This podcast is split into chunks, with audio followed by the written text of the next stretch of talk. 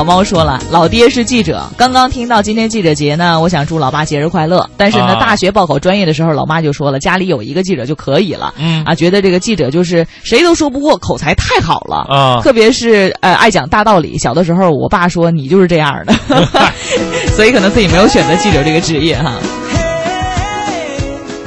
但是你知道吗？很多记者他的危险就是在于，他可能面对的并不是说某些大的领导啊，你网上说话的时候呢，你可能这个的优点说还不一定是这样的。嗯，有很多的记者呢是深入到一线，有的是这个抗台救灾的第一线，抗洪救灾的第一线，有的呢是深入这个比较危险地区的第一线。嗯，前两天不有一个电影叫《湄公河行动》吗？嗯，大家伙看完以后真的是看的是惊心动魄。其实《湄公河行动》呢也是。呃，来自于我们现实当中发生的一个一个真正的真实真实的事件。那接下来呢，我们请出的这位记者呢，他就在湄公河待过那么一段时间，而且在湄公河上，他有着一段特别特别让人惊心动魄的故事，要跟大家伙说一说。这就是我们记者的伟大之处 啊，哪个角落都有他。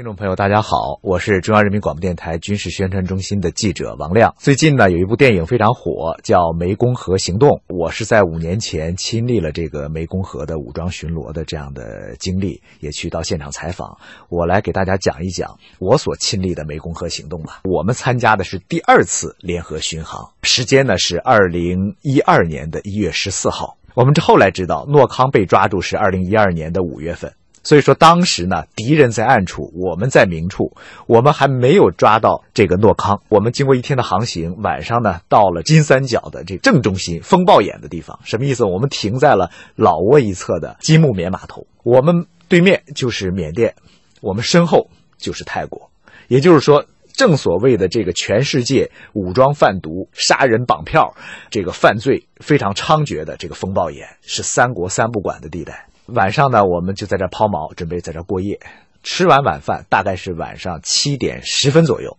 突然船上的警报响了，说中国一艘叫“盛泰十一号”的商船在梦溪岛上游汇龙河口十公里的地方，遭到老挝一侧不明武装人员的持续枪击，请求我们救援。我以为是在搞演习，结果说是真的打起来了。我们一听这个地点，又是几个月前十三名中国船员遇害的地点，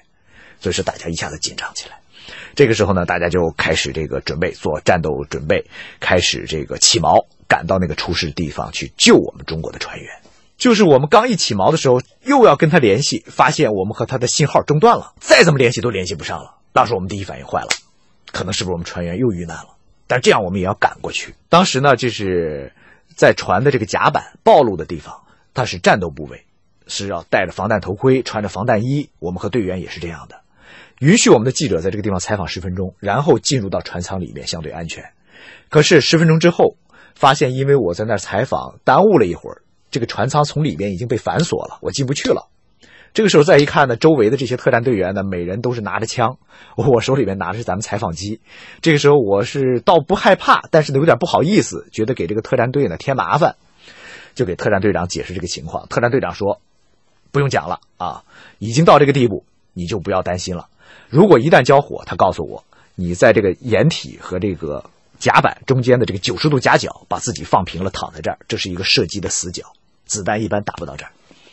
这时我们走，走了大概是一个多小时，接近这个出事水域，特战队员开始派四个人要前出登陆实施解救。这个过程当中呢，特战队员的几句话、几个动作，给我留下非常深刻的印象。首先呢是子弹上膛，每个人六个弹夹压满子弹，十枚爆震弹随身携带。当时这个晚上虽然是已经是深夜了啊，睡意全无。这个时候，我们和圣代十一号船靠帮，我们走到驾驶室，没有发现人，但是发现驾驶室的两侧的这个船板上面已经被打成了筛子一样啊，很多的枪眼这个时候，我们还有没有人？我们听到底舱里面有回声，我们亮明中国警察的身份啊，他们终于舒了一口气。当时跟着特战队员行动的时候啊，就来不及害怕了。但是呢，大家都是凡人，什么时间会有害怕的感觉出来呢？所有的行动搞完了，这个时候你要发稿子，你要把你的录音传回北京，在国外嘛，你只能用海事卫星。海事卫星我们都用过，它必须要对准卫星，天上的这个卫星啊，啊，这个翻版对准卫星，所以说你必须要暴露在甲板上。当你暴露在这个甲板上的时候，虽然你戴着防弹头盔，穿着防弹衣，周围呢是这个水流的声音，两岸原始密林当中，这个风吹过去之后，树叶这种沙沙作响的声音，你突然意识到，原来几个小时之前这刚发生了一场枪战，而且射击的那些非法分子我们还没有抓着，而你却暴露在这个外面在发稿子。这个时候突然感觉到害怕啊，赶快把头往下藏了一下，越想越害怕，是这个时候越想越害怕。什么时候是一种释然呢？当我们把这个船解救了，开始呢朝着我们中国云南的方向驶去，突然发现我们几天没有信号的手机开始弹出来“中国移动”“中国联通”，我们第一反应是什么？所有的人都从底舱里头跑到甲板上面，脱掉了几天没有摘掉的防弹头盔、防弹衣，大口大口的喘气，仿佛好像这几天都没有大口喘过气。这个时候感觉到哦，祖国的那种感觉啊，回国了，祖国是后盾，祖国是靠山。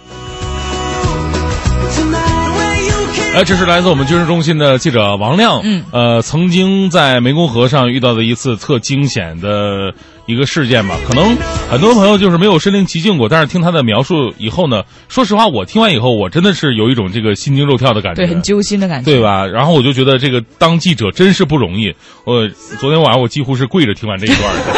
一边哭是吧？啊，对啊，就我们的记者确实不容易，因为当你有任务的时候，你一定要去这个地方，然后为了完成自己的工作，你不得不把自己暴露在相对来说比较危险的地方。那当然了，通过他们的技术，我们知道我们身边可能离我们比较远的地方，也有那么一群伟大的人存在。嗯啊，那些特战队员们，那些值得我们敬爱的人们，他们用自己的生命在保护着我们的安全，保护着整个祖国，保护着整个社会秩序。哎，在这里向所有所有这个经历过这一切的朋友们说一声，你们真的是好样的，辛苦了。嗯。